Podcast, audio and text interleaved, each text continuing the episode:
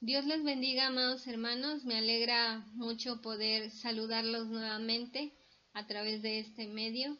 Gracias a Dios por la oportunidad que me da nuevamente de estar con ustedes. Eh, este día quiero compartir con ustedes el tema titulado Recomendaciones para la Iglesia y está basado en el capítulo 4 de Filipenses del versículo 4 al 7 a los cuales les quiero dar lectura. Dice la palabra de Dios, regocijaos en el Señor siempre, otra vez digo, regocijaos.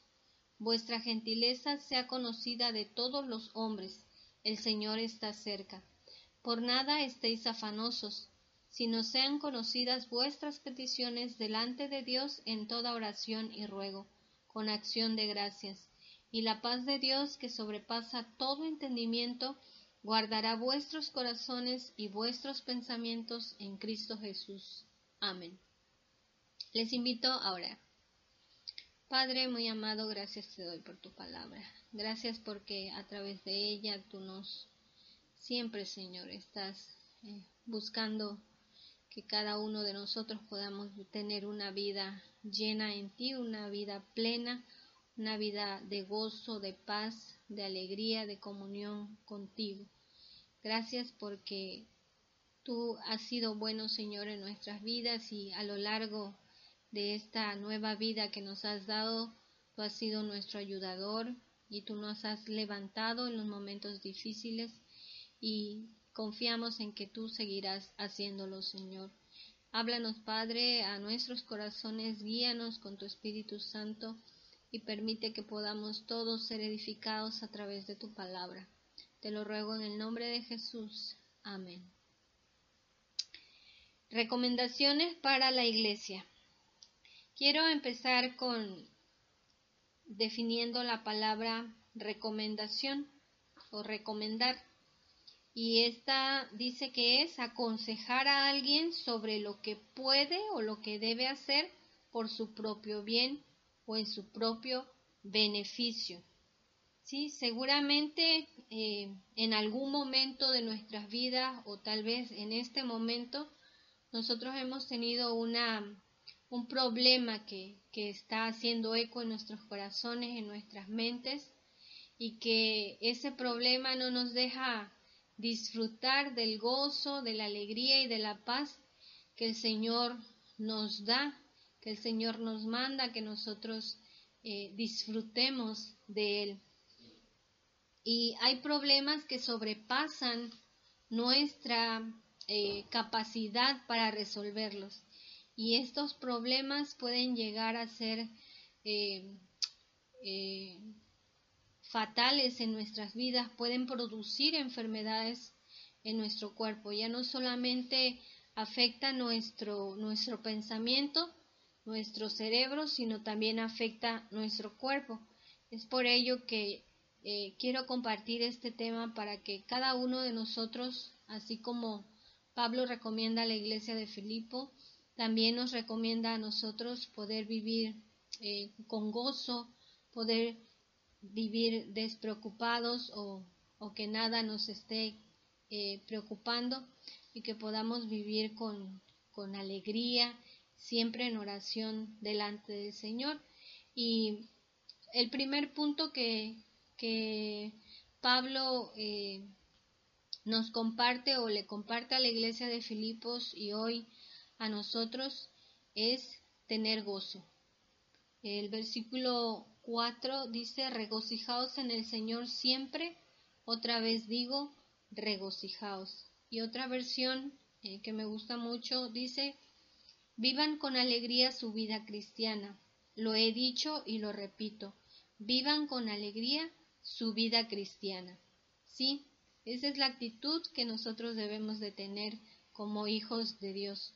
Y quiero puntualizar que cuando Pablo está escribiendo esta carta, él está en la cárcel de Éfeso. Lo podemos ver en el capítulo 1, versículo 7 de, de esta misma carta a los filipenses. Él está encarcelado cuando escribe esta carta, pero es tal su convicción en aquel que lo salvó en aquel que lo llamó y lo comisionó, que, que Él ha puesto, Jesucristo mismo ha puesto su paz y su gozo en la vida de Pablo, que eh, si nos ponemos a pensar un poquito en, en, las cárceles en aquel tiempo, eh, son frías y él tal vez estaba pasando frío, estaba pasando hambre, estaba durmiendo en el suelo.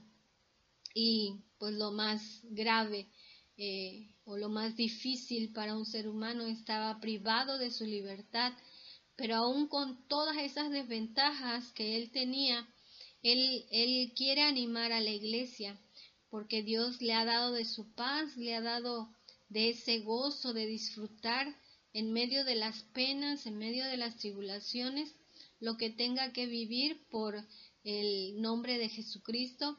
Él quiere contagiar de ese gozo y contagiar de esa paz a todos aquellos que han creído en Jesucristo.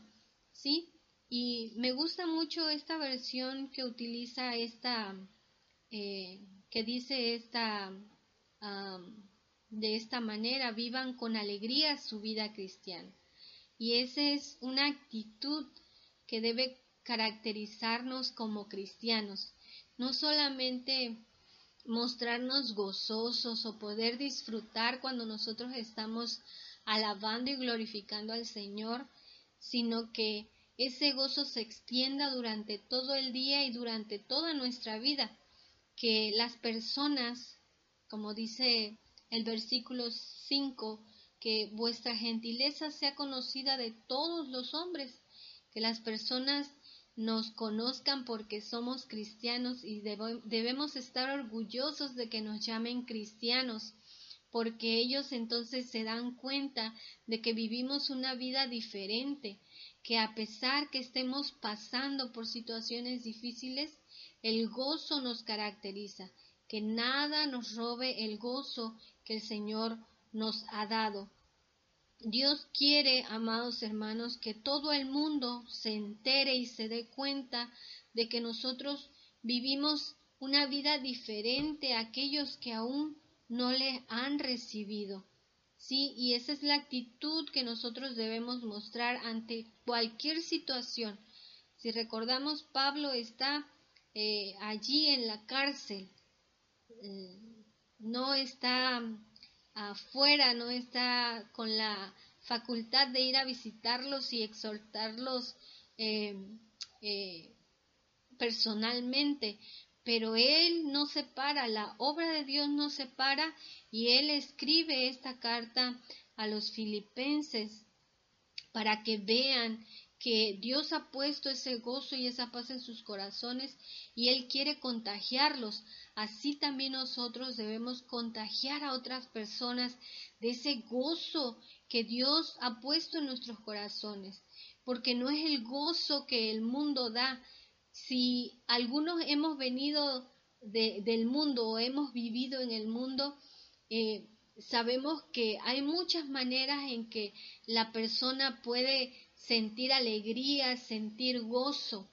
Sí lo sabemos, pero ese gozo cuando termina ya no regresa, ya termina, no hay no hay otra cosa que nos llene hasta que volvamos a hacer lo mismo para poder sentir ese gozo y esa paz.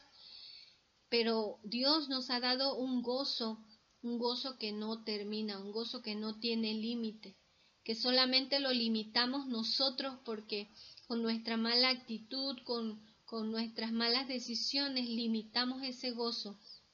Pero Dios nos manda a que cada uno de nosotros podamos disfrutar y experimentar el gozo del cual Él nos ha dotado. ¿Sí? Y eh, muchas veces las personas eh, cristianas eh, tenemos una actitud negativa y, a veces nuestra cara no es tan amable, eh, a veces ni saludamos a, a, nuestros vecinos, a los que nos encontramos en la calle, mostramos una actitud totalmente diferente porque y decimos y nos escudamos porque tenemos un problema, porque estamos enfermos, porque no encontramos una solución a nuestra situación que estamos pasando, pero eso no es motivo para que nosotros vivamos em, enojados, para que nosotros vivamos con una actitud negativa, sino siempre recordando que aún en los momentos más difíciles Dios está obrando,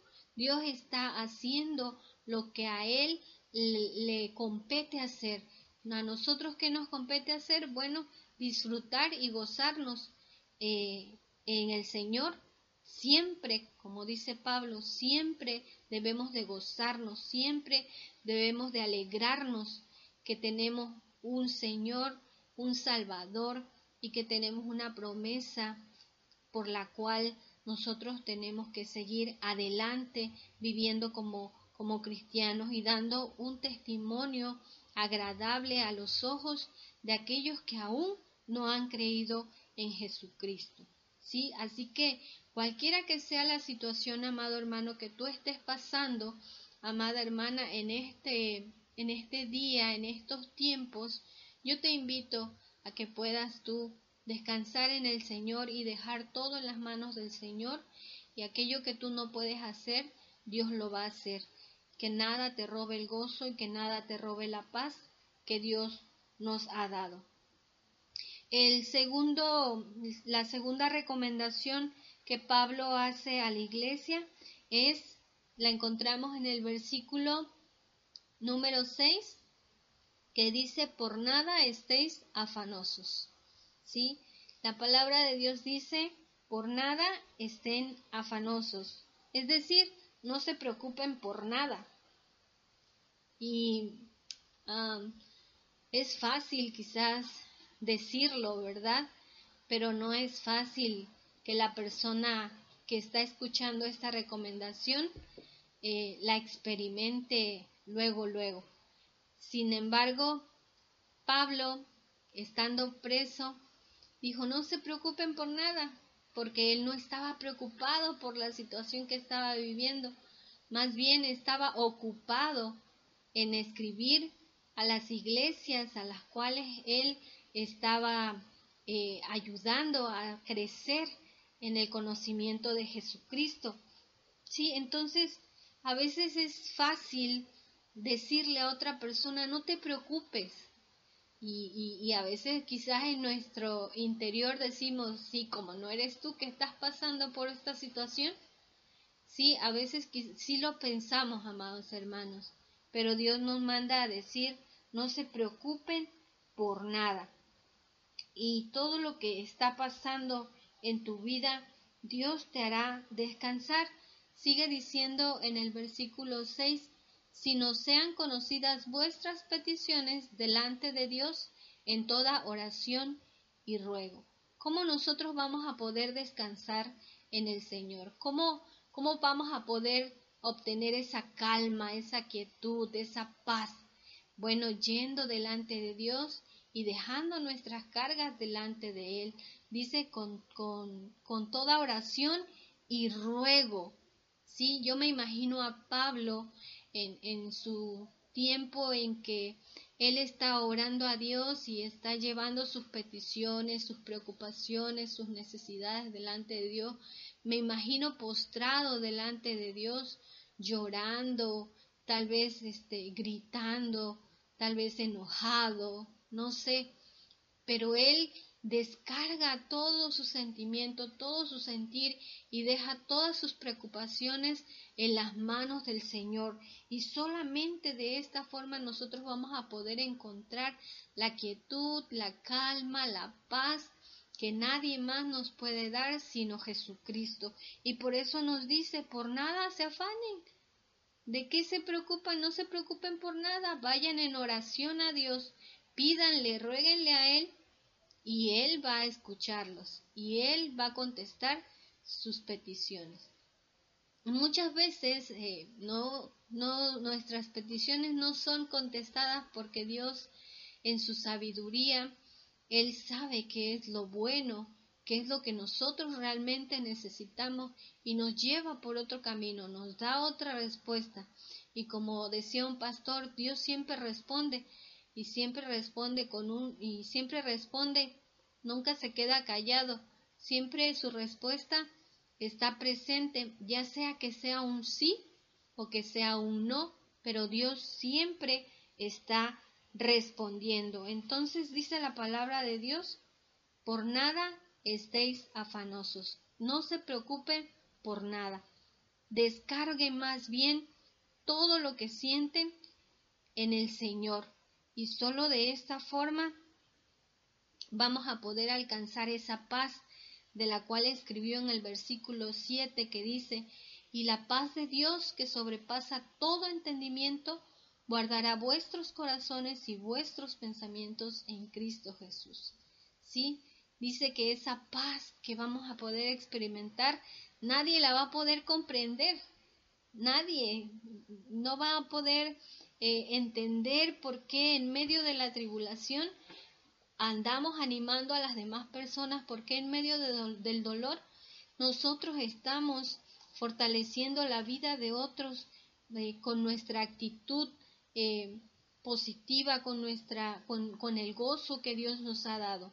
¿sí? Entonces, solamente aquellas personas que realmente han, han dejado sus cargas, sus peticiones en el Señor, solamente son las que han podido experimentar este tipo de paz. Una paz que, que las personas lo ven o la ven y dicen, no entiendo por qué está tan tranquilo, tan calmado, si está viendo que está pasando esta situación, pero es porque Dios le ha dado esa paz que nadie puede entender. Y no solo, no solo Dios nos da esa paz, sino dice que también Él va a guardar nuestros corazones y nuestros pensamientos. Y nuestros pensamientos ya no van a volar más a la imaginación y van a pensar cosas catastróficas, sino que vamos a poder estar centrados nada más en alabar y glorificar a Dios y poder tener esa paz y poder eh, ser edificados, poder ser, eh, poder seguir creciendo en medio de cualquier situación que nosotros podamos estar viviendo. Nuestros corazones van a ser guardados, no van a ser lastimados, no van a ser quebrantados y nuestros pensamientos van a estar controlados solamente por Dios. Esa es la segunda recomendación que hace Pablo al pueblo de los filipenses. Por nada estén afanosos, sino que podamos nosotros descargar en Dios todas nuestras preocupaciones, toda nuestra ansiedad, y Él sabrá darnos la paz y nosotros vamos a poder descansar en el Señor.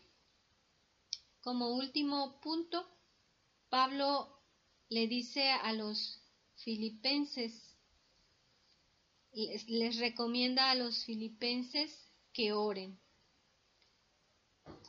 Cuando dice allí, sean conocidas vuestras peticiones delante de Dios en toda oración y ruego con acción de gracias. ¿Sí?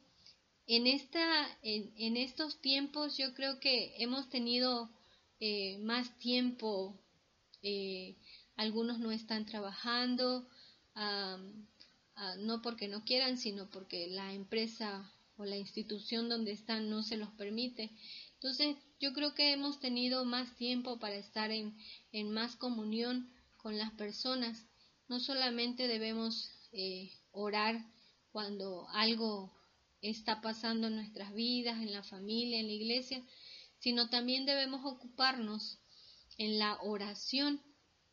Cada uno de nosotros ha tenido un tiempo eh, a solas con el Señor para presentar las peticiones de nuestros corazones, pero también debemos ocupar ese tiempo para orar por las personas o para si el vecino, si el amigo, eh, si el amigo del amigo tiene alguna situación, preguntarle qué quieres que, que ore por ti. Esta es una actitud que no solamente va a, a guardar nuestros pensamientos para no estar pensando solamente en nuestros problemas, en nuestras dificultades, sino que va a servir para apoyar a otros en oración, que otros también vean que hay un Dios, un Dios verdadero que contesta a cada uno de aquellos que va a Él. Este es el tiempo que nosotros tenemos la oportunidad para preguntarle a las personas si quieren que ore por ellas, y de qué forma quiere que ore por ellas, si tienen alguna petición para llevarla delante de Dios. Y yo creo que este es el momento, amados hermanos, que podemos nosotros hacer este tiempo para ir delante de Dios y rogarle no solamente por nosotros, sino por aquellos que están pasando alguna tribulación. Y de esta forma también vamos a poder dar a conocer y vamos a dar testimonio de que hay un Dios y de que cada uno del que se acerca, dice la palabra de Dios, Dios no lo echa fuera, sino está dispuesto a, a abrazar a todo aquel que va a Él. Sí, amados hermanos, entonces no solamente vayamos con oración a pedir a Dios, sino dice que toda nuestra oración y ruego deben ser con acciones de gracias. No olvidemos siempre agradecer al Señor en todo tiempo, en todo momento, no solo por las oraciones contestadas, sino también por las oraciones no contestadas, por lo que nos ha dado y por lo que nos ha dado y no nos ha dado.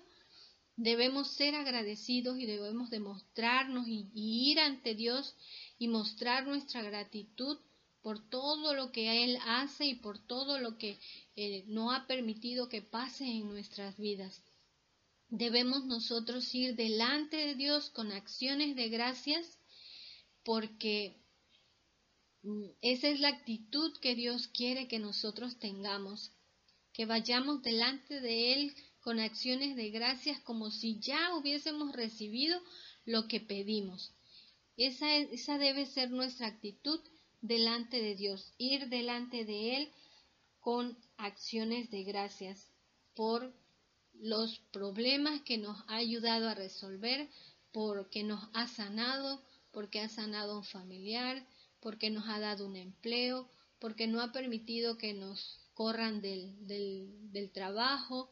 Por, son muchas cosas que tenemos que agradecer a Dios y entonces, amados hermanos, estamos en el tiempo en que nosotros debemos acercarnos a Dios con esa actitud de gratitud por lo que Dios hace y por lo que no hace en nuestras vidas, porque Él sabe qué es lo que nosotros necesitamos y qué es lo que nos, nos conviene. Así que, amados hermanos, esta es la tercera recomendación, orar a Dios, descargar todas nuestras necesidades orar por el prójimo, pero también ser agradecidos con Dios. Y amados hermanos, eh, quiero concluir. Dice la palabra de Dios, nos invita a vivir con alegría esta vida cristiana. Nos dice que no nos preocupemos por nada y que tengamos, eh, porque tenemos un Dios que todo lo puede y no olvidemos agradecer a Dios como si ya hubiésemos recibido lo que pedimos. El Señor nos bendiga, amados hermanos. Amén.